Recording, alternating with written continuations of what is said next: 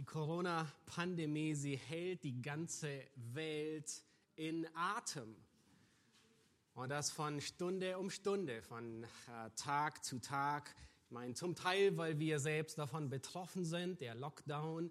Ähm, viele Gläubige können heute gar keinen Gottesdienst feiern ähm, in Deutschland und wir wissen nicht, wie es nächsten Sonntag aussehen wird, welche Regelungen es geben wird. Manche sind betroffen aus Angst, manche sind betroffen, weil Angehörige oder Kollegen vielleicht schon angesteckt sind. Ähm, der eine oder andere ist vielleicht angesteckt und wir wissen es nicht. Aber bei dem ganzen Thema beobachten wir und sind betroffen. Beides. Und diese angespannte Situation, die in gewisser Weise weltweit da ist, die hat tatsächlich viel Konfliktpotenzial da. Und bestimmt habt ihr in den Medien auch gesehen, der eine oder andere, ähm, da ist ein handgreiflicher Konflikt entstanden, weil jemand angehustet wurde. Nun, wir würden sagen, das ist banal. In Zeiten wie diesen offensichtlich nicht so ganz. Ja, die Stimmung, die ist geprägt von Misstrauen, weil man nicht weiß, ist mein Gegenüber mein Feind? Oder Schlägereien wegen Hamsterkäufen, ähm, die zu Konfliktpotenzial führen.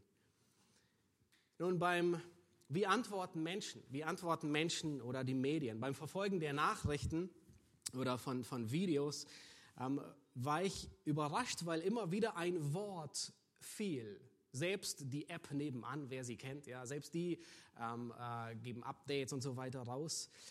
Und fast überall, ich war wirklich überrascht, kam immer wieder dieselbe Botschaft durch, nämlich die Bevölkerung wird aufgerufen, Solidarität zu zeigen. Das ist euch bestimmt auch begegnet. Nun, das ist gut. Ähm, es ist ein Appell für Einigkeit, es ist ein Appell für ein Miteinander, es ist ein Appell für die Nächstenliebe, indem man die Wünsche, die eigenen Wünsche hinten anstellt über die Wünsche des anderen. Aber ich war ein bisschen verblüfft, dass sogar diejenigen, die Gott ablehnen, biblische Prinzipien anwenden der Nächstenliebe oder biblische Prinzipien anwenden für Konfliktlösung. Nun, es ist gut, wenn wir für Solidarität appellieren. Ich war nur wirklich verblüfft, dass dies vollkommen dem gängigen Weltbild widerspricht, das von Darwin her sehr stark geprägt ist, wo nur die Stärksten überleben. Und das ist in gewisser Weise ein, ein Konflikt in diesem Weltbild, aber Dennoch ist es gut. Nun, das Problem ist nicht, dass wir zu Solidarität aufrufen. Das Problem ist, dass diese Solidarität, die wir vielleicht als Gesellschaft für vier Wochen an den Tag legen, nicht von langer Dauer sein wird, weil das Grundproblem nicht behandelt wird. Es ist ungefähr so, als würde man ähm, eine Entzündung mit Bakterien einfach nur mit Schmerzmittel therapieren. Nun, das senkt die Schmerzen und man hat nicht so viele Schmerzen, aber das Grundproblem ist nicht behoben, sondern man braucht Antibiotika. In unseren Tagen, ähm, wenn äh, ein Virus die halbe Welt lahmlegt, ähm, hilft es nichts, ähm, ein Fiebermittel zu geben, sondern was notwendig ist, ist ein Virostatika, das es noch nicht gibt für dieses Virus. Nun, wir können die Sünde nicht mit guten Appellen in Zaum halten. Und die sind gut, aber es löst nicht das Grundproblem. Sünde gegen Sünde gibt es nur ein Medikament und das ist Jesus Christus. Ich meine, wir können gegen Sünde, da hilft kein Mundschutz, da hilft kein Hände desinfizieren, wir können sie noch so gründlich waschen, wie wir wollen. Ähm, wir werden davon nicht frei. Und die Letalität, die Sterblichkeit liegt nicht bei wenigen Prozent, sondern die liegt bei 100 Prozent. Und wenn sich die Menschen, wenn wir uns Sorgen machen würden über unseren geistlichen Zustand, halbwegs, wie wir uns ihn um unseren gesundheitlichen Zustand momentan machen würden, es wäre ähm, uns wäre viel geholfen. Nun, wir sind im Philippa-Brief und äh, wir hatten wir predigen fortlaufen. Theo hat gesagt, wir ähm, sind heute in Teil 2 dran und ihr dürft gerne Philippa 4 aufschlagen. Philippa 4, die Verse 1 bis 9 will ich heute lesen, auch wenn, auch wenn ich mich weitgehend auf Vers 3 beschränke in der Predigt. Aber ihr dürft gerne Philippa 4, die Verse 1 bis 9 aufschlagen. Ich lese heute ausnahmsweise nach der Menge-Übersetzung. Wenn ihr die Schlachter habt, dann verfolgt die Schlachter ähm, äh, oder welche auch immer ihr habt. Ähm, dort schreibt Paulus, daher meine geliebten Brüder, nach denen ich mich sehne, ihr, meine Freude und meine Krone, steht in dieser Weise fest im Herrn, Geliebte. Die Evodia ermahne ich und die Syntyche ermahne ich, eines Sinnes zu sein im Herrn. Ja, ich bitte auch dich, mein treuer Syzigus, das ist ein Name, ausnahmsweise nur eine Menge, nimm dich ihrer an Sie haben ja mit mir für das Evangelium gekämpft, zusammen mit Clemens und meinen übrigen Mitarbeitern, deren Namen im Buch des Lebens verzeichnet stehen. Freut euch im Herrn alle Zeit. Noch einmal wiederhole ich's. Freut euch. Lasst eure Sanftmut allen Menschen kund werden. Der Herr ist nahe. Sorgt euch um nichts, sondern lasst in jeder Lage eure Anliegen durch Gebet und Flehen verbunden mit Danksagung vor Gott kund werden. Dann wird der Friede Gottes, der höher ist als aller Verstand, eure Herzen und euer ganzes Denken in Christus Jesus bewahren. Endlich, liebe Brüder, alles, was wahr ist, was ehrbar ist, was gerecht ist, was rein, was liebenswert, was wohllautend ist, sei es irgendeine Tugend oder etwas Lobenswertes, darauf seid bedacht. Was ihr auch von mir gelernt und empfangen, gehört und an mir gesehen habt, das tut. Dann wird der Gott des Friedens mit euch sein. Nun, Paulus, er schreibt diesen Brief an eine weitestgehend gesunde Gemeinde. Ähm, diese Gemeinde die hat dieser Gemeinde ist ein bisschen die Einheit und die Freude abhanden gekommen. Und Paulus, er ermutigt sie nicht nur und sagt, habt ein bisschen Freude, sondern er befiehlt ihnen sogar, was wir sehr selten finden, freut euch. Und das mehrmals tut er das. Trotz aller Umstände, in denen sie sich befinden. Und Paulus, er geht mit gutem Beispiel voran. Er befindet sich auch in Quarantäne, allerdings nicht wegen dem Coronavirus, sondern wegen Christus. Und er ist mittlerweile mehrere Jahre, mindestens vier, fünf Jahre im Gefängnis.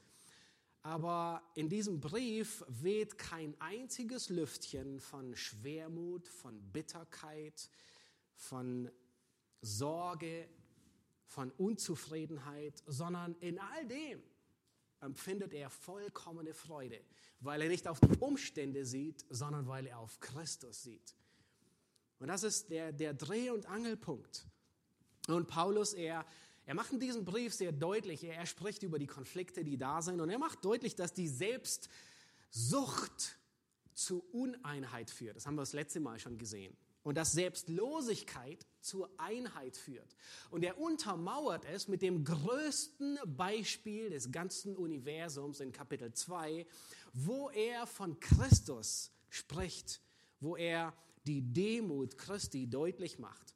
Nun, wir steuern so langsam auf das Ende des Briefes zu. Und in gewisser Weise schnürt Paulus hier in Kapitel 4 den Sack, könnte man sagen, zu und er gibt noch einmal jede Menge an Befehlen und Imperativen an die an die Gemeinde. Und er beginnt, wie wir gelesen haben, in Kapitel 4, Vers 1 mit dem Befehl, steht fest, steht fest. Das heißt, er will, dass die Gemeinde in Philippi eine standhafte Gemeinde ist, eine feste Gemeinde, eine Gemeinde, die Durchschlagskraft hat und nicht eine Wischiwaschi-Gemeinde, eine Gemeinde, die ähm, durch innere Kämpfe, durch ungelöste Konflikte unwirksam ist, die schwach gehalten wird und dann zeigt er auf, wie eine starke Gemeinde aussieht. Und in den Versen 2 bis 3 macht er deutlich, dass eine standhafte Gemeinde da ist, wenn sie Einheit haben. In Vers 4, wir haben es gelesen, da sehen wir, eine standhafte Gemeinde ist charakterisiert durch Freude. Eine standhafte Gemeinde lebt in der Naherwartung des Herrn. Vers 5. Eine standhafte Gemeinde vertraut vollkommen auf Christus. Vers 6 und 7. Und, und all ihre Sorgen, die berechtigt sind, die sie haben, bringen sie in Dankbarkeit im Gebet vor den Thron Gottes. Eine standhafte Gemeinde ist durchdrungen von richtigem Denken. Nun kann man falsch denken? Ja, kann man. Und das sagt Paulus hier. Darauf seid bedacht, denkt nicht, was, was denkt der andere über mich, sondern denkt, was gut ist, was wahr ist, was richtig ist, was lobenswert ist. Eine standhafte Gemeinde ist charakterisiert durch aktives Umsetzen und Nachfolgen, Vers 9. Und wir freuen uns schon, wenn wir auf, auf äh, in, in die späteren Verse hineinkommen und äh, können es kaum erwarten. Aber noch sind wir in Teil 1. Und äh, wir hatten die, die letzte Predigt und die heute hatte ich benannt mit dem Titel Eine stabile Gemeinde braucht Friedensstifter. Eine stabile Gemeinde braucht Friedensstifter. Das wollen wir uns ansehen heute. Ähm, wir hatten uns das letzte Mal das Problem angesehen, Konflikte durch Selbstsucht, ja, Evodia und Syntyche. Es sind zwei reife Gläubige, die vermutlich seit den ersten Stunden der Gemeindegründung mit dabei sind. Wahrscheinlich vor 15 Jahren mit den ersten Tagen von Paulus zum Glauben gekommen. Sie waren enge Mitarbeiter von Paulus. Sie haben mit ihm Seite an Seite gekämpft für das Evangelium. Aber irgendwie kam es zu einer Reiberei, zu einer Auseinandersetzung zwischen den beiden die Säulen in der Gemeinde waren. Nun, der Konflikt, der ist öffentlich bekannt. Er hat schon Auswirkungen auf die ganze Gemeinde. Und Paulus, er adressiert diesen Konflikt. Er spricht ihn an. Und das letzte Mal haben wir gesehen, was das Ziel ist. Das Ziel, was er anspricht, ist Einheit durch Vergebung. Konflikte müssen angegangen werden. Eine stabile Gemeinde ist nicht eine Gemeinde, die nie Konflikte hat. Das werden wir auch nie haben, sondern eine die Konflikte zügig löst. Und zu denen wollen wir gehören. Und Paulus, er ermahnt Evodia und Syntyche eines Sinnes zu sein. Wir haben uns das letzte Mal das angesehen, was es bedeutet. Es bedeutet, in, auf einem Nenner zu sein. Und dieser gemeinsame Nenner ist Christus. Und zwar nach dem Prinzip zu handeln, nicht ich, ähm, äh, wie du mir, so ich dir, sondern der gemeinsame Nenner handelt nach dem Prinzip, wie Christus mir, so ich dir wie Christus mit mir umgegangen ist und mir vergeben hat, so gehe ich mit dir um. Nun, heute wollen wir uns den dritten Teil ansehen. Heute wollen wir uns ansehen, ähm, die Zurechtweisung. Paulus, er geht einen Schritt weiter, sogar in Vers 3. Und er sagt nicht nur, Evodia und Syntyche habt, äh, ähm, äh, äh, kommt auf einen Nenner, sondern er geht einen Schritt weiter und er ermutigt seinen Mitknecht, als dritte Partei in diese Auseinandersetzung hineinzukommen, zwischen die Fronten zu gehen, um bei der Versöhnung zu helfen.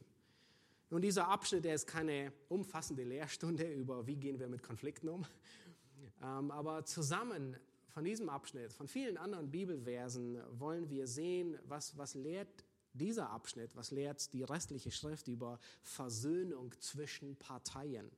Ja, wir wollen Prinzipien beobachten, auch heute, und sie ableiten. Und wir wollen sehen, wie Paulus und sein Mitknecht mit dieser ganzen Angelegenheit umgehen. Nun, die Ermahnung von Evodia und Syntyche, die ist nicht einfach im luftleeren Raum. Und ich möchte, dass ihr euch das anseht. Schaut euch Vers 1 und Vers 3 an. Und hier finden wir, und ich möchte, dass wir, in gewisser Weise ist das der Bilderrahmen, in dem die Ermahnung an Evodia und Syntyche eingerahmt ist. Vers 1 und 3 könnte man sagen, ist wirklich der, der Bilderrahmen. Und wie sieht dieser Bilderrahmen aus? Schaut euch es an. Paulus sagt, darum meine geliebten, ersehnten Brüder, meine Freude, meine Krone steht in dieser Weise fest im Herrn, Geliebte. Und wie oft sagt er Geliebte? Habt ihr es gezählt? Zweimal. Zweimal sagt er, geliebte Geschwister. Und dann sagt er, meine Freude, meine Krone. Er bringt eine äußerst große Wertschätzung der ganzen Gemeinde zu. Auch den beiden, die er gleich anspricht. Und dann Vers 3, schaut euch das an. Und er sagt, nimm dich ihrer an, die mit mir gekämpft haben für das Evangelium samt Clemens und meinen übrigen Mitarbeitern, deren Namen im Buch des Lebens sind. Nun, er, er sagt, sie sind Mitarbeiter Evodia und Syntyche. Ähm, ihr, ihr Name ist im Buch des Lebens. Offensichtlich sagt Paulus, sie sind gerettet. Nun, auch wenn dieser Konflikt ähm, schon eine lange Weile angedauert hat, wahrscheinlich mehrere Monate schon, war dieser Konflikt eher eine einmalige Angelegenheit und beschreibt nicht so sehr den Charakter dieser beiden Frauen. Paulus ist sich sicher, sie sind gerettet, sie sind im Buch des Lebens, sie sind von Natur her keine Streithähne. Nun, wahrscheinlich müsste man eher Streithühner sagen. Aber sie sind keine, die immer nur Konflikte mit hineinbringen, sondern sie sind Schafe, die sich verehrt haben, die in die Irre gegangen sind. Und ich möchte, dass ihr seht, wie Paulus diesen Konflikt anspricht. Dort, er ermahnt sie wie, was ist der Bilderrahmen? Eine freudige, eine liebende, eine wertschätzende Haltung. Und ich möchte, dass wir das lernen. Der erste Unterpunkt ist, ein Friedensstifter hat eine dienende, freudige und liebende Haltung.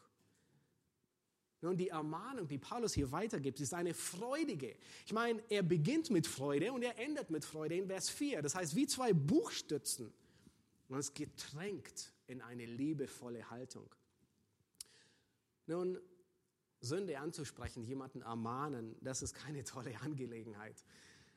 Aber Paulus, er sprudelt über von Lob, von Wertschätzung, von Freude und von Liebe.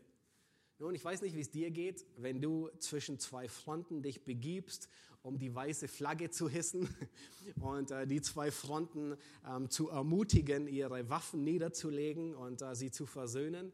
In der Regel macht das keinen Spaß. Das ist nicht das, was wir gerne tun. Ähm, wir neigen dazu, es aufzuschieben. Wir neigen dazu, dass wir dass wir beide Augen zumachen und so tun, als hätten wir es nie gesehen, weil es mühsame Arbeit ist. Das ist nicht das, was wir am liebsten tun würden. Aber Paulus tut es nicht, sondern bevor ein Friedensstifter hier in den Ring springt, um den Konflikt zu beenden, braucht er die richtige Haltung. Und das trifft auf uns zu. Ich meine, wir hoffen doch nicht, dass wir große Konflikte in den nächsten Wochen oder Monaten äh, erleben, aber wir müssen Friedensstifter sein in, in, in, in, unterschiedlichen Bereichen, in Familien, in gewisser Weise täglich dort. An denen in der Gemeinde nicht dazu sorgen, dass es zu keinem kommt, aber überall. Also seit, seit ich mich mit dem Thema auseinandersetze, ähm, ähm, irgendwie sieht man nur lauter Konflikte ähm, um einen herum. Aber wenn wir Friedensstifter sein, dann brauchen wir die richtige Haltung, ehe wir in den Ring springen, um anderen zu helfen. Und das ist eine freudige Haltung. Nun, Konflikte machen keinen Spaß, aber es bringt zwei Menschen, wenn, wenn wir zwei Menschen versöhnen, dann bringt es Gott Ehre. Konflikte sind Möglichkeiten, dass wir Gott besser kennenlernen, sind Möglichkeiten, die uns näher zu Christus bringen. Und Konflikte, auch wenn es unangenehm ist, aber Sie bringen zutage die restlichen Wurzeln der Sünde. Und das ist gut so, dass man das Unkraut jätet. Nun, die zweite Eigenschaft, die ein, ein, ein, ein Friedensstifter braucht, ist eine liebevolle Haltung. Nun, die Wertschätzung, von der wir hier bei Paulus sehen, die er den, den Geschwistern entgegenbringt. Das ist ein vollkommen anderer Ton, wenn er sagt, meine Freude, ähm, meine Krone, meine Geliebten. Das klingt irgendwie so ganz anders, wie wenn man jemanden zwischen Tür und Angel ermahnt und ihm etwas an den Kopf wirft. Du machst nie etwas richtig. Die Ermahnung von Paulus, die hat einen ganz anderen Ton. In Galater 6, Vers 1 beschreibt Paulus die Haltung ein weiteres Mal. Ihr dürft gerne den Vers aufschlagen, Galater 6, Vers 1. Hier beschreibt Paulus, wer, wie, wie diese Person ist, die in den Ring hineinspringt, um zwei Parteien miteinander zu versöhnen. Und er sagt, Brüder, wenn auch ein Mensch von einer Übertretung übereilt würde, so helft ihr, die ihr geistlich seid, einem solchen im Geist der Sanftmut wieder zurecht und gib dabei Acht auf dich selbst, dass auch du nicht versucht wirst. Das heißt, Paulus, er sagt zunächst, nun, jemand, der, der zwei Parteien, die im Konflikt sind, versöhnt, muss jemand sein, der geistlich ist, der reif ist. Und dann sagt er, wie wir das tun sollen, nämlich im Geist der Sanftmut. Nun, das heißt nicht mit Drohen. Wenn du zwei Parteien ähm, zusammenführen willst, dann drohst du ihnen nicht. Dann, dann übst du nicht Gewalt aus gegen sie. Nun, das würde man eher Kalten Krieg nennen. Ähm, es gab auch Frieden im Kalten Krieg, aber es war nicht wirklich Frieden und es war alles andere wie Versöhnung von zwei Parteien. Ähm, es war nur Frieden aus Angst. Ja, es war, ich halte mich zurück, weil ich weiß, dass mein Gegenüber mich vollständig zerstören kann. Ähm, das ist, das war Frieden, aber es war ein falscher Friede. Nun, ein, ein Friedensstifter, er reagiert nicht mit Sünde. Schaut euch an, Paulus, er sagt nicht, nun, mein lieber Mitknecht, ähm, er, er könnte sagen, du hast ein halbes Jahr, warst du nicht in der Lage, diesen Konflikt zu lösen? Was ist mit dir los? Weißt du nicht, dass es deine Aufgabe ist, dich ihrer anzunehmen? Nein, Paulus, er, er, er, er führt nicht noch mehr Konflikte, bringt er in den Ring, sondern er meidet weitere Konflikte. Er meidet andere noch mehr zu beschuldigen. Er gießt nicht mehr Öl ins Feuer, sondern er stiftet Frieden. Ja, Friedensstifter, sie brauchen eine dienende Haltung. Schau dich an, wie Paulus daherkommt. Er kommt nicht von oben herab. Er staucht die beiden auch nicht zusammen. Nein, sondern in einer dienenden Haltung begegnet er ihnen. Und er ist sich bewusst, und die beiden zusammenzubringen, das ist mein, meine Aufgabe. Es ist ein Dienst an ihnen. Zwei Schafe, die sich verehrt haben, ihnen nachzugehen. Nun, Paulus, er ermahnt Evodia und Syntyche zur Versöhnung aber er geht einen Schritt weiter. Schaut euch Vers 3 noch einmal an. Und wir kommen zum zweiten Punkt und, und wollen uns ansehen, dass ein Friedensstifter, eine dritte Partei, sich eines Konfliktes annimmt. Paulus, er geht einen Schritt weiter und er bringt eine dritte Partei in diese Angelegenheit hinein. In Vers 3 sagt er, und ich bitte auch dich, mein treuer Syzigus, nimm dich ihrer an. Und wer von euch hat Schlachter? ähm, wahrscheinlich denkt ihr alle, was ist jetzt los? Ähm, ich war auch ein bisschen überrascht. Ich habe Menge gelesen, ähm, lese ihn nebenbei immer, immer wieder ein bisschen. Und, und die meisten übersetzen mein treuer Mitknecht oder mein Gefährte. Ja, die Elberfelder, die Schlachter, die Luther, die Englischen auch zum Großteil.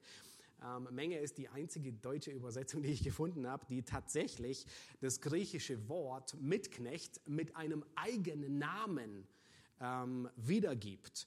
Und zunächst habe ich gedacht, es ist ein bisschen, ähm, ich war überrascht und dachte, ah, er hat sich bestimmt geehrt, aber es könnte gut möglich sein, dass dieses Adjektiv, das Paulus hier gebraucht für mein äh, ein, ein Mitknecht, dass es tatsächlich ein Eigenname sein könnte.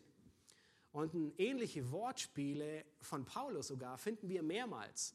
Ähm, wir finden zum Beispiel in der, in der Apostelgeschichte, finden wir den Beinamen Barnabas. Und wer von euch erinnert sich, er wird auch manchmal erwähnt, was es bedeutet. Sohn des Trostes. Also sein, sein eigentlicher Name war Sohn des Trostes, Barnabas, ja, so heißt es. Aber es war auch sein Name. Also es war sein, sein, sein Adjektiv, aber auch ein eine Beschreibung. Ein anderes Mal tut Paulus dasselbe bei Onesimus. Und er spielt da auch mit der Namensbedeutung, als er Philemon seinem Herrn schrieb. Und er spielt mit der Bedeutung und sagt, nun, er, der dir einmal unnütz war, jetzt aber nützlich. Nun, weil hier Syzigus oder äh, nur einmal vorkommt, deswegen weiß man nicht, also ist jetzt ein Eigenname oder nicht, aber ich könnte tatsächlich einiges dafür sprechen, dass es ein Eigenname ist. Und Paulus sagt, du bist wirklich ein treuer, mit, ein treuer Mitknecht, weil dein Name es schon so sagt. Nun, was sagt Paulus hier? Schaut euch an, was er ihm, was er ihm befiehlt. Paulus sagt lediglich, nimm dich ihrer an. Das ist alles. Die Luther, Elberfelder sagen, steh ihnen bei. Nun, Paulus, er bittet hier eine dritte Partei, die helfen soll, diese beiden Parteien zu versöhnen. Nun, das bedeutet, dass eine Wegschaumentalität in der Gemeinde nicht am Platz ist. Nun, wir werden uns gleich äh, ein bisschen später noch ansehen, wann es angebracht ist, wegzuschauen, wann es angebracht ist, Sünde zu übersehen oder zuzudecken. Aber eine Wegschaumentalität in der Gemeinde ist, ist nicht angebracht. Auch eine ähm, sehr beliebte Bin ich meines Bruders Hüter Einstellung. Ähm, die ist vollkommen fehl am Platz in der Gemeinde. Nun, es gibt manchmal Ausreden, die wir uns gerne zurechtbasteln, nur um Dinge nicht anzusprechen. Und eine könnte sein, ich mische mich nicht in fremde Angelegenheiten ein. Nun, das ist ein sehr weiser Rat, ein guter Rat. In Sprüche 26, Vers 17, da wird da auf sehr bildhafte Rede das dargestellt. Und jemand, der sich in, in, in ungefragt in Angelegenheiten einmischt, ähm, der wird mit jemandem beschrieben, der einen Hund bei den Ohren packt. Ja? Es packt einen Hund bei den Ohren, wer sich im Vorbeigehen in einen Streit mischt, der ihn nichts angeht. Das ist weise. Und ich denke, wenn wir diese Regel an unsere Social Media anwenden würden, an Facebook, Twitter und Co., ich glaube, alle Einträge, die würden wahrscheinlich auf einen Bruchteil verschwinden, weil ein Großteil sich nur damit beschäftigt, sich in Dinge einzumischen und den Senf abzugeben über alles Mögliche, was sie nichts angeht, wo sie nur im Vorbeigehen irgendetwas darüber sagen. Und das ist richtig, davor müssen wir uns hüten. Aber hier in Philippa sagt Paulus, nein, er sagt, nimm dich ihrer an. Nicht schau weg, sondern nimm dich ihrer an. In gewisser Art und Weise misch dich ein. Nun, nicht im Sinne von einmischen, gib deinen Senf dazu, sondern hilf ihnen, dass sie versöhnt werden. Hilf ihnen, zusammenzukommen. Nimm dich ihrer an. Sei bereit, Hilfe in Anspruch zu nehmen. Nun, dieses Prinzip, dass jemand in einen Konflikt hineinkommt, das ist biblisch. Und wir finden das in mehreren ähm, in mehreren ähm, Begebenheiten und mehreren Versen. Und es bedeutet zweierlei. Das bedeutet, a, wenn du Hilfe brauchst, wenn du in einem Konflikt bist, dann sei bereit, Hilfe anzunehmen. Ähm, vielleicht bist du in einem Konflikt, der sich festgefahren hat. Dann ist es gut, wenn reife Gläubige helfen. Von außen können sie sehr gut beurteilen und besser wie du beurteilen, ob du selbstsüchtig bist wo dein blinder Fleck ist. Sie können von außen viel besser beurteilen, was weise Ratschläge sind, weil sie nicht betroffen sind davon. Sprüche 13, Vers 10 ist einer dieser Verse, der davon spricht und sagt, durch Übermut entsteht nur Streit. Und dann sagt er aber, wo man sich raten lässt, da wohnt Weisheit. Das heißt, es ist wirklich weise, bei einem längerwierigen Konflikt oder Herausforderung eine dritte Partei mit hineinzunehmen, weil sie hilft. Gleichzeitig bedeutet es aber auch, dass du bereit sein sollst, anderen zu helfen, in den Ring zu springen, um einen Konflikt zu lösen. Nun, vielleicht denkst du, nun, wie soll das gehen? Wie kann man, wie kann man zwei Parteien helfen. Nun, schau dir an, was Paulus zu Sitzigus sagt. Was sagt er? Er sagt, nimm dich ihrer an. Das sind im Deutschen vier Worte. Das ist alles. Das ist der ganze Rat, der ihm gibt. Nimm dich ihrer an. Das ist ziemlich einfach. Ist nicht kompliziert, oder? Ist nicht schwer zu verstehen. Nun, ob, ob Sützigus jetzt einmal mit den beiden sich trifft und redet oder ob er es viermal macht, ob er zehn Minuten mit ihnen redet oder zwei Stunden. Paulus, er nennt hier keine Regel. Er, er, er sagt nicht, was er zu tun hat und, und gibt ihm Schema F vor, sondern er sagt lediglich, nimm dich ihrer an, bring sie zusammen. Und das ist das Erste, was in einem Konflikt geschieht. Man geht sich aus dem Weg. Man redet nicht mehr zusammen. Und das ist, was, was Sützigus tun soll.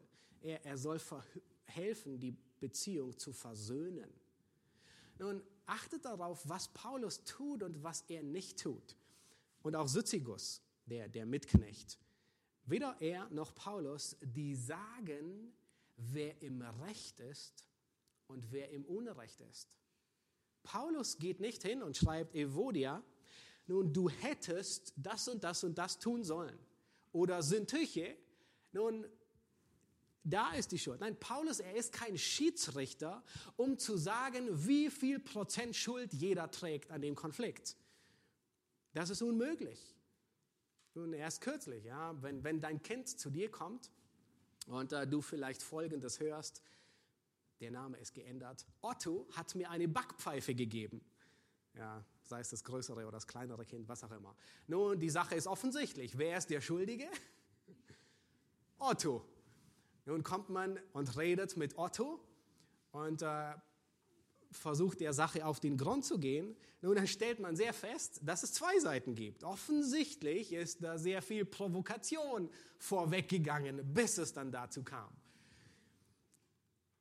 Dann stellt man fest, dass das unschuldige Kind gar nicht so unschuldig war, ähm, wie man sich das vorgestellt hat. Nun, der Punkt, und, und genau das tut Paulus auch nicht. Er sagt nicht, du bist schuld. Und du bist schuld. Du, du, Evodia, du hast 35% Schuld und Sintüche, du hast 65% Schuld. Nein, es geht hier nicht um Schuldzuweisungen, sondern er, es geht um ihre Verantwortung, die sie wahrnehmen. Und ja, selbst wenn eine Provokation da ist, ist es Sünde, mit einer Backpfeife zu antworten. Nun, wie hilft Jesus? Und im ganzen Nachdenken dachte ich immer, es muss doch ein Beispiel geben. Wir, wir sind alle davon überzeugt, dass Christus der beste Friedensstifter ist, den es gibt. Er hat schlussendlich Frieden gemacht zwischen Gott und uns. Nun, wie geht er mit Konflikten um, in, in, zwischenmenschlichen Konflikten? Und es gibt sie tatsächlich, diese Situationen. In Matthäus 20 da wird berichtet, dass die Jünger auf dem Weg nach Jerusalem sind. Nun, sie träumen von rosigen Zeiten. Ähm, sie träumen davon, dass der eine zur Rechten und der andere zur Linken sitzt im Reich Gottes. Und, und sie stellen sich schon die Zukunft wirklich formidable vor. Also unglaublich, großartig. Die Realität, die war ein bisschen anders. Die kam anders, ähm, wenige Tage später. Aber es wird beschrieben, dass die Jünger einen Konflikt hatten. Die Jünger? Ja, die Jünger. Die zwölf Apostel, die Jünger Jesu. Und Lukas, er nennt Luca, in, in Lukas 20, Vers 24, da sagt er sogar, dass die Jünger einen Streit hatten. Könnt ihr euch das vorstellen? Also es erspart nicht an, an, an Worten. Es war wirklich ein Streit unter ihnen. Wer ist wohl der Größte im Reich der Himmel von den Zwölfen? Es ist wirklich ein Streit. Nun, wie löst Jesus diesen Konflikt? Wie ist er ein Friedensstifter unter den Jüngern? Schaut euch an, ähm, was er tut in Matthäus 20. Nun hat er die Frage gestellt, wer hat angefangen von euch? Vielleicht würden wir die stellen. Hat er die Frage gestellt, wer war schuld? Nein. Schaut euch Vers 25, Matthäus 20, Vers 25 bis 28 an. Und da heißt es aber, Jesus, er rief sie zu sich und sprach, ihr wisst, dass die Fürsten der Heidenvölker sie unterdrücken und dass die Großen Gewalt über sie ausüben. Unter euch aber soll es nicht so sein, sondern wer unter euch groß werden will, der sei euer Diener. Und wer unter euch der Erste sein will, der sei euer Knecht. Und jetzt ist ganz wichtig, Vers 28. Gleich wie der Sohn des Menschen nicht gekommen ist, um sich dienen zu lassen, sondern um zu dienen und sein Leben zu geben als Lösegeld für viele. Das war die Herangehensweise des besten Friedensstifters des Universums. Was tut er? Er belehrt sie mit Wahrheit. Er sagt, ja, in der Welt ist es anders. Da herrschen die Großen mit Gewalt und Unterdrücken. Aber nicht so bei euch, sondern wer unter euch der Größte sein will, der sei aller Diener. Und dann gibt er eine Illustration. Und seht ihr welche? Sich selbst. Im Lukas da wird sogar erwähnt, dieselbe Begebenheit. Da gibt er eine andere Illustration und er sagt, ähnliche, und er sagt, nun, wer ist wohl der Größere? Der am Tisch sitzt oder der bedient, den am Tisch sitzt? Nun ist logisch, ne? Der am Tisch sitzt, ist der rangwertig höhere. Und dann sagt Jesus, genauso ich bin derjenige, der euch gedient hat. Und er sagt, er hat den Jüngern gedient. Und er gibt das Beispiel. Ein anderes Beispiel. Nun finden wir mehrere Beispiele. Nun, wie können wir in Konflikten diese beiden Parteien ähm, in der Gemeinde, zu Hause, in, in unterschiedlichen Sachen, wie können wir äh, umgehen? Ein anderes Beispiel finden wir bei Paulus. Nun, die Gemeinde in Ephesus, ich hatte es das letzte Mal schon erwähnt, die Gemeinde in Ephesus, die hatten auch Konflikte. Ja, ihr Konflikt war nicht so sehr zwischen Personen wie Korinth, sondern ihr Konflikt war von der Herkunft. Es waren Juden und Heiden. Und was tut Paulus, um, um in den Ring zu springen, die beiden zu stoppen und die weiße Flagge zu hissen? Was tut er? Schaut euch an, was Paulus in Epheser 2 ähm, in den Versen 13 bis 15 tut. Dasselbe, was Christus getan hat. Er belehrt und dann appelliert er, was sie zu tun haben. Epheser 2, und er belehrt sie und er sagt, jetzt aber in Christus seid ihr, die ihr einst fremd wart, nahegebracht worden durch das Blut des Christus. Denn er ist unser Friede, der aus beiden eins gemacht hat und die Scheidewand des Zaunes abgebrochen hat, indem er in seinem Fleisch die Feindschaft hinwegtat um die beiden in einem Leib mit Gott zu versöhnen durch das Kreuz. Das heißt, er belehrt sie und er sagt, hey, ihr Juden und ihr Heiden, in Christus seid ihr eins gemacht worden. Die Scheidewand ist in Christus. Er bringt sie auf denselben Nenner. Die Scheidewand ist abgerissen. Aber dabei bleibt es nicht, sondern er fordert sie auf, was sie jetzt zu tun haben. Das heißt, hier ist die Belehrung und da ist der Befehl, was muss ich aufgrund dessen tun. Und dann später in Kapitel 4 sagt er, was ist, so ermahne ich euch, wandelt würdig der Berufung. Das hatten wir alle schon gesehen, sehr ähnlich zum Philipperbrief.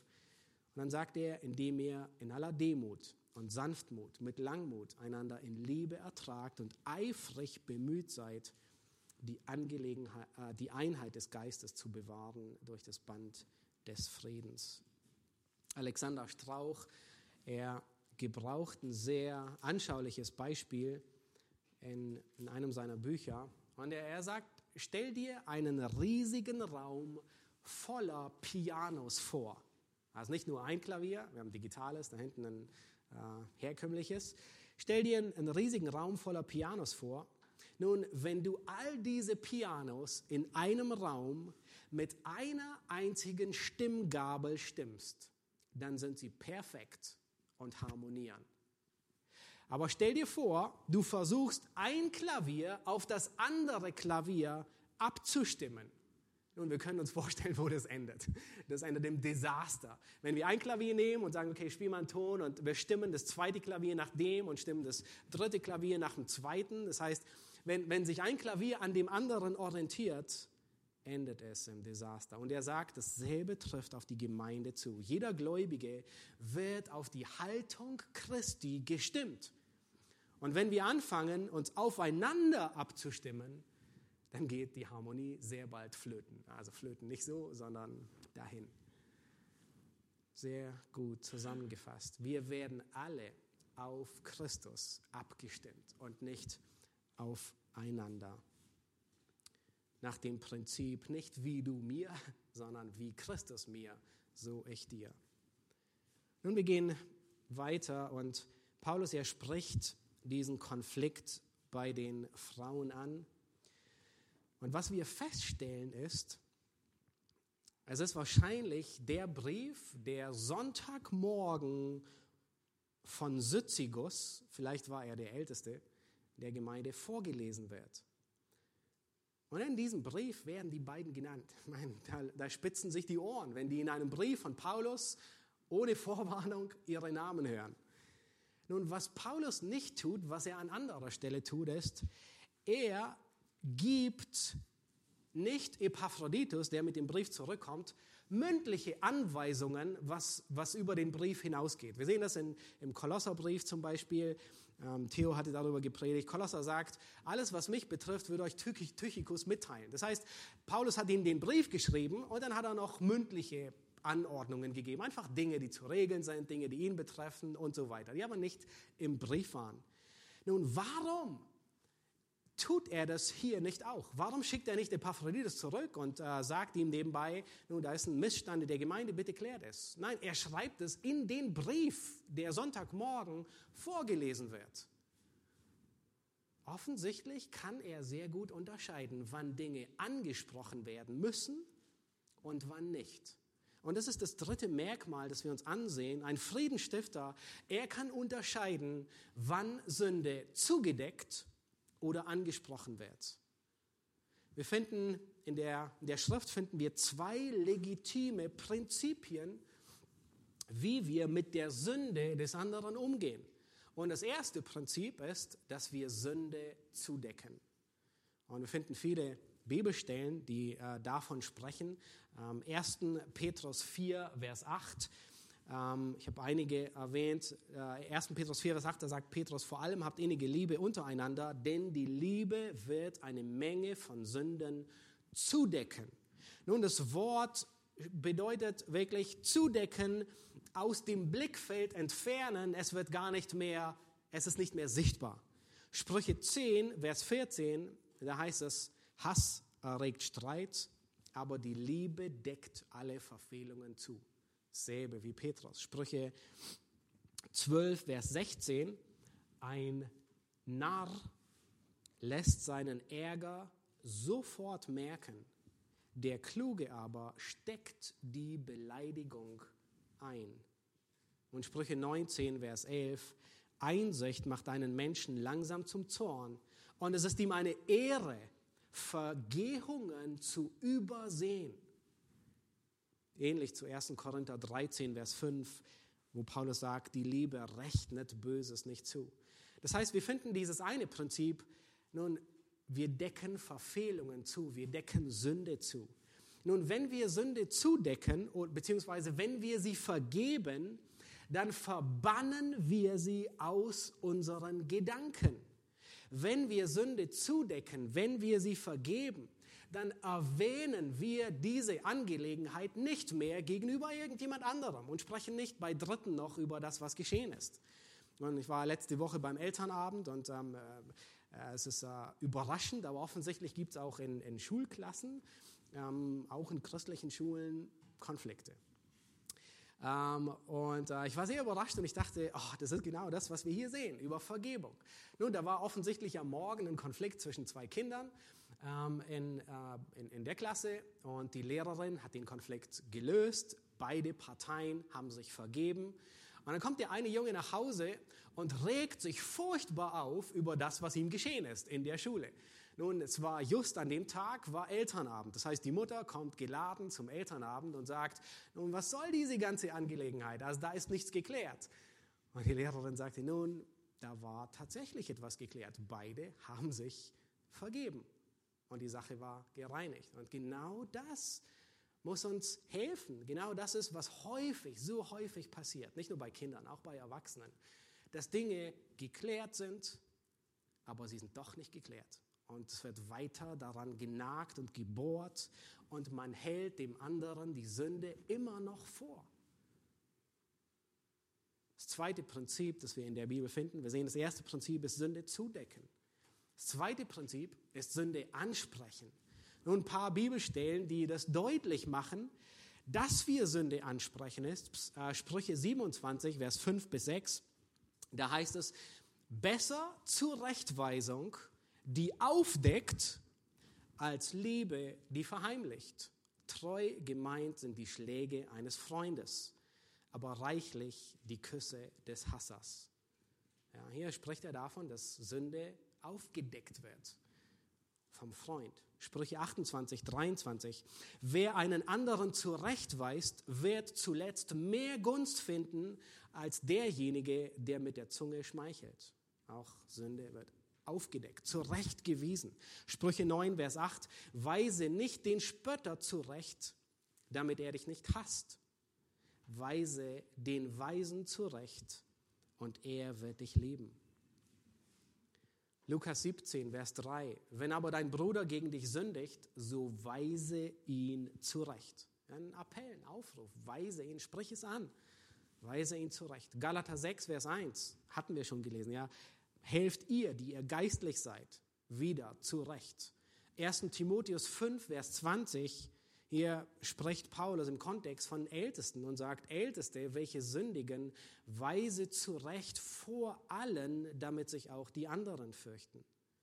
Titus 3, Vers 10, einen sektiererischen, das heißt jemand, der Spaltung und Parteiung hineinbringt, einen sektiererischen Menschen weise nach ein- und zweimaliger Zurechtweisung ab. Das heißt, wir sehen überall, ähm, das sind Verse, die deutlich machen, ja, ansprechen, zurechtweisen ist da, es ist legitim. Nun, wie handhaben wir diese beiden? wann decken wir Sünde zu und wann sprechen wir sie an? Und wenn eine Verletzung geschieht, dann stehen wir in einer gewissen Art und Weise an einer Weggabelung. Und wir müssen entweder den einen oder den anderen Weg gehen. Es gibt keinen Mittelweg. Nun, ich muss entweder die Sünde ansprechen oder ich muss sie zudecken. Etwas anderes gibt es nicht, einen Mittelweg. Nun, ich muss sie ansprechen oder ich muss sie zudecken. Nun, ich darf sie nicht vor sich hin brutzeln lassen. Ich darf sie nicht in meinen Gedanken gären lassen. Und es bringt noch mehr äh, mit sich. Ich darf den Groll in mir nicht aufkochen lassen. Wenn es eine kleine Verletzung ist, dann muss ich sie übersehen. Und wenn es ein schweres Vergehen ist, dann muss ich die Person zurechtweisen, mit ihr sprechen, es anreden eine dritte Option gibt Gott nicht. Wir können nicht irgendwie, er gibt uns keine, keinen Mittelweg, du kannst ihm etwas vorhalten, solange du willst. Nein, bis es dir passt. Nein, entweder wir decken es zu oder wir sprechen es an. Nun, wie unterscheiden wir das? Wie unterscheiden wir, ob wir Sünde zudecken oder ansprechen? Nun, die Daumenregel für Christen lautet, dass wir Vergehen übersehen, es reimt sich sogar, und sie zudecken. In 1. Petrus 4, Vers 8, die Liebe wird eine Menge von Sünden zudecken. Aber es gibt Zeiten, wo es weise, liebevoll und sogar notwendig ist, Dinge anzusprechen, Sünde anzusprechen. Und ich habe einige Punkte aufgeschrieben, ähm, die, uns, die uns ein bisschen helfen.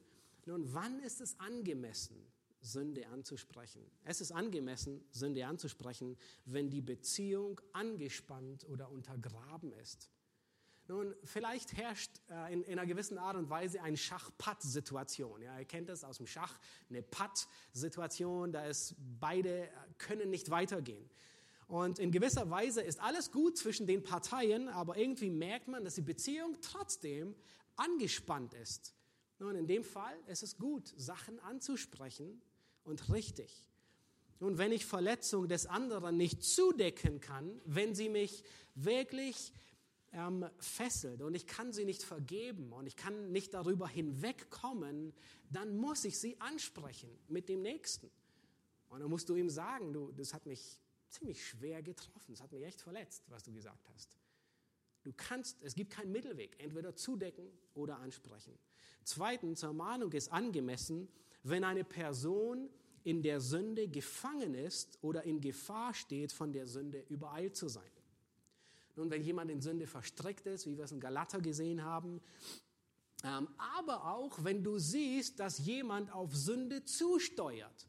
Paul, äh, Salomo, er tut es mit seinem Sohn in Sprüche 7, wo er, wo er andeutet und sagt, hey, wenn jemand darauf zusteuert, so warne ihn. Ja und du siehst jemanden, der steuert auf Sünde zu, vielleicht auf eine unangemessene Beziehung zum anderen Geschlecht oder was auch immer, dann ist es angebracht, ihn zu ermahnen, es anzusprechen. Ermahnung ist angemessen, wenn diese Person deine Ermahnung gerne annimmt. Nun, Sprüche, wir hatten vorhin diesen Vers, wen wir ermahnen und wen nicht. Der Weise, der nimmt ähm, Rat gerne an. Der, der Narr, er wird dich hassen, wenn du ihn ermahnst. Und Sprüche ermutigt uns abzuschätzen, wie die andere Person meine Ermahnung annimmt. Ähm, Jesus sagt, dass wir die Perle nicht vor die Säue werfen. Ähm, vielleicht ist es einfach nur ein guter Rat, dem du jemandem weitergeben willst und ihn aufzwingen willst, den er gar nicht hören will. Viertens, Ermahnung ist dann angemessen, wenn die Sünde besonders ernsthaft ist. Nun, es gibt Sünden, die in besonderer Weise Ungläubige charakterisieren und Sünden, auf denen in besonderer Weise der Zorn Gottes ähm, zum Ausdruck gebracht wird, mit sich bringt. Dazu gehört Unzucht, Habsucht, Götzendienst, Lüge, üble Nachrede, Zwietracht, Sehen, Zorn und die Liste kann weitergeführt werden. Fünftens, Zurechtweisung ist angebracht, wenn die Person sich selbst verletzt oder ihr christliches Zeugnis oder für den Dienst unbrauchbar wird. Das heißt, wenn du das, wenn du das anbahnen siehst oder es ist bereits geschehen, dann ist es angebracht, dann musst du die Sache ansprechen. Matthäus 18 äh, beschreibt uns, wie wir vorzugehen haben. Sechstens, Zurechtweisung ist angemessen, wenn andere durch die Sünde der Person geschädigt werden. Das heißt, wenn jemand etwas tut und, und ein Dritter wird geschädigt durch diese Sünde, dann ist es angebracht, sie anzusprechen und nicht einfach darüber hinwegzusehen und sie zuzudecken.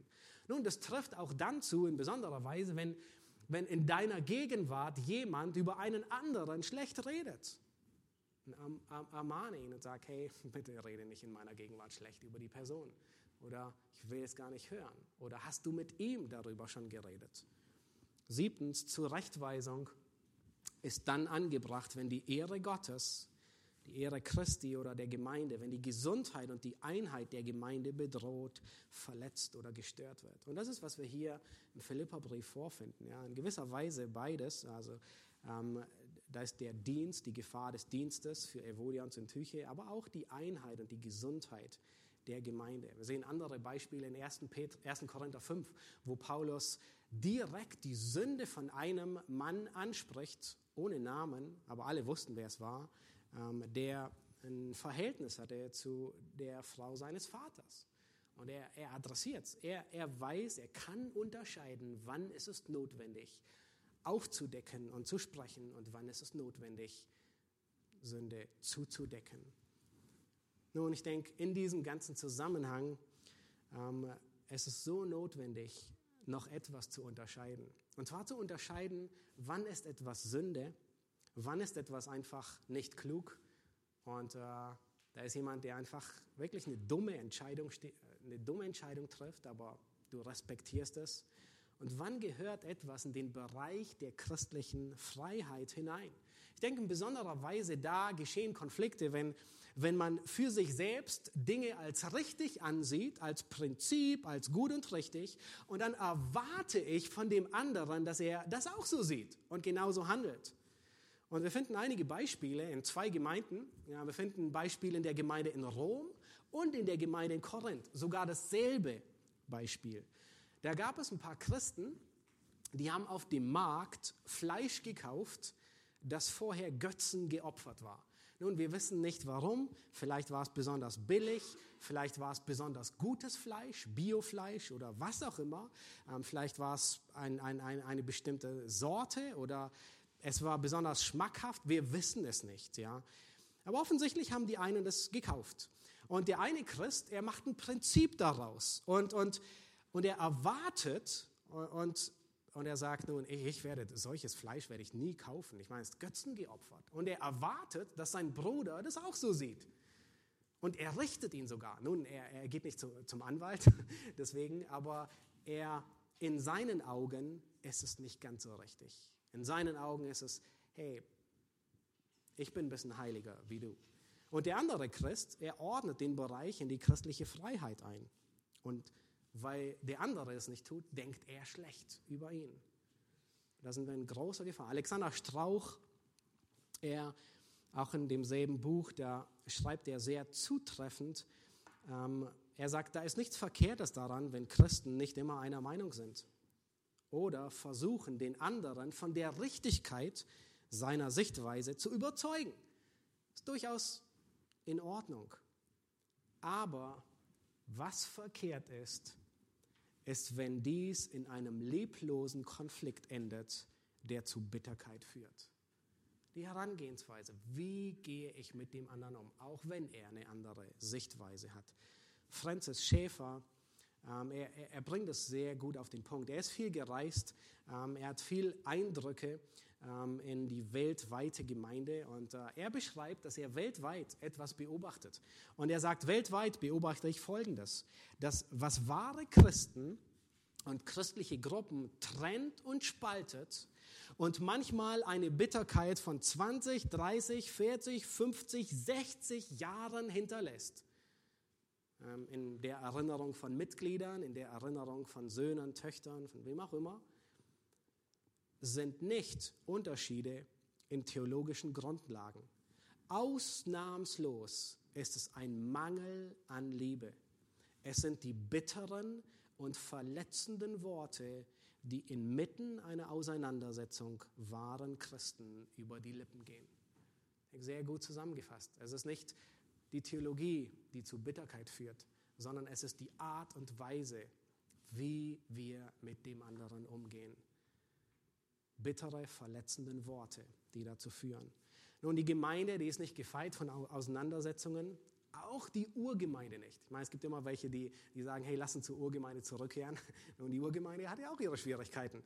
Ähm, äh, Apostelgeschichte 15, ich, ich meine, wir kennen es meistens wegen der Auseinandersetzung zwischen Barnabas und Paulus, aber äh, ich bin darüber gestolpert. Man könnte Apostelgeschichte 15 als das Kapitel der Auseinandersetzungen in das Guinness-Buch der Rekorde hineinbringen. Ähm, Lukas er beschreibt da zwei Auseinandersetzungen. Da ist zunächst das Apostelkonzil, ja, und Lukas er sagt, es war eine große Auseinandersetzung, also während dem Apostelkonzil, als sie darüber diskutiert haben, ob Heiden erst beschnitten werden müssen oder nicht. Und dann kommt die Begebenheit von Paulus und Barnabas. Und da sagt Lukas, es war eine heftige Auseinandersetzung. Ja, wirklich, das Kapitel der Auseinandersetzung. Erst eine große und dann eine heftige. Auseinandersetzung. Nun, Paulus und Barnabas, sie hatten die Auseinandersetzung wegen Johannes Markus. Beide handelten nach Prinzipien, nach ehr, ehrenwerten Prinzipien, nach guten Prinzipien. Johannes Markus, er hat sie auf, die, auf der ersten Missionsreise verlassen. Ähm, den Grund werden wir im Himmel erfahren.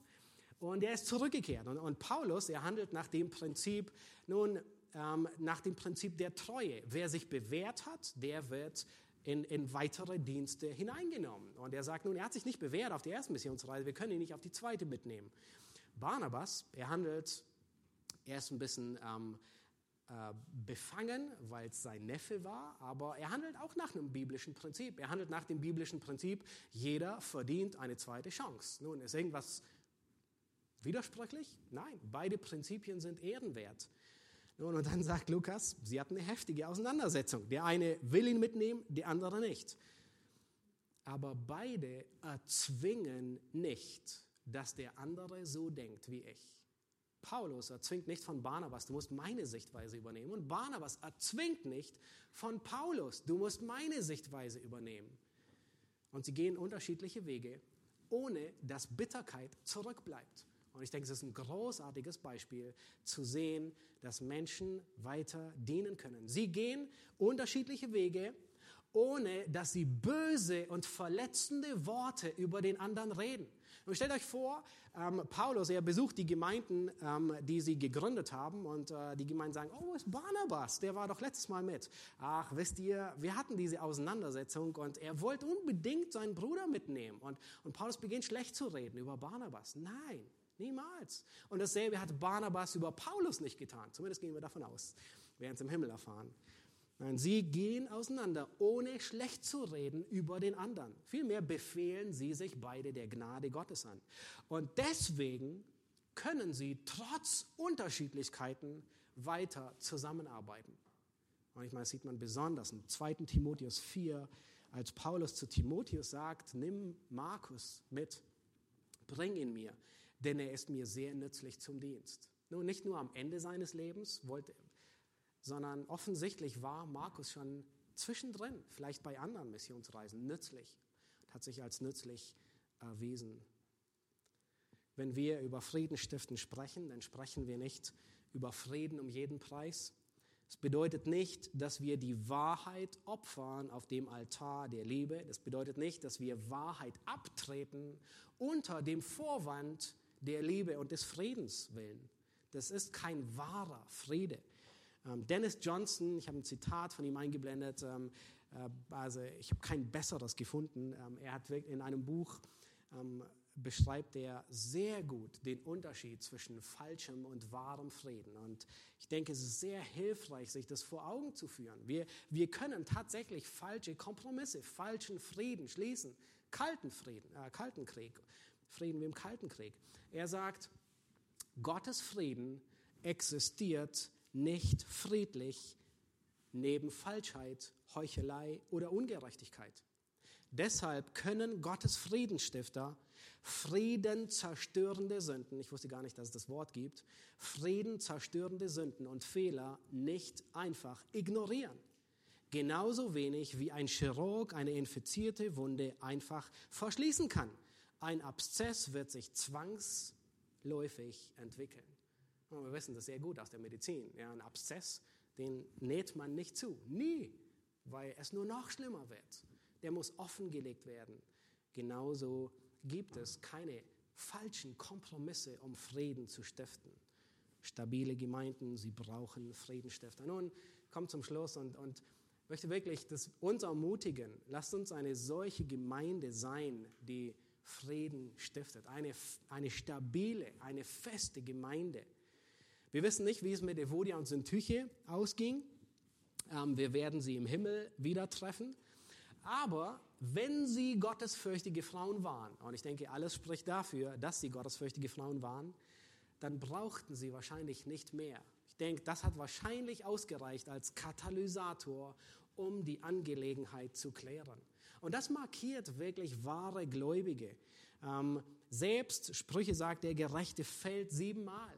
Aber was tut er? Er steht siebenmal wieder auf. Selbst wenn, wenn, wenn Gläubige in Sünde fallen, selbst wenn jemand manchmal in Gewohnheiten der Sünde fällt, braucht man manchmal es nur ansprechen und er weiß, ähm, ich muss es ändern. Äh, ich lebe in Sünde, ich muss Buße tun. Und das verhilft ihm wieder auf die, auf die richtige Spur. Wir wissen aber, wie es mit der Gemeinde weiterging, mit der Gemeinde von Philippi. Es gibt einen Brief von Polycarp, der hat am Anfang des zweiten Jahrhunderts, hat Polycarp einen Brief an die Gemeinde in Philippi geschrieben. Und ähm, Polycarp war übrigens der Jünger von Johannes, dem Apostel Johannes. Also er hat viel von Johannes gelernt. Und Polycarp, er kennt die Gemeinde in Philippi und er schreibt einen kurzen Brief und er sagt, ich schreibe nicht, wie Paulus euch geschrieben hat. Ich bin nicht in der Autorität wie Paulus, aber ihr habt mich darum gebeten. Und er schreibt, dass die Gemeinde vorbildlich im Glauben und in der Liebe gewachsen ist. Offensichtlich haben sie die Sache geklärt. Da war ein dunkler Punkt, einer der Ältesten namens Valens. Er hat offensichtlich ähm, sehr viel Unmut in die Gemeinde gebracht, war so jemand wie Diokletian in, in Johannes 3, jemand, der aus Stolz und Selbstsucht ein Amt angestrebt hat. Und äh, Polycarp, er spricht es auch an, aber offensichtlich ist die Gemeinde wirklich gut entwickelt. Es ist gut gewachsen. Lasst uns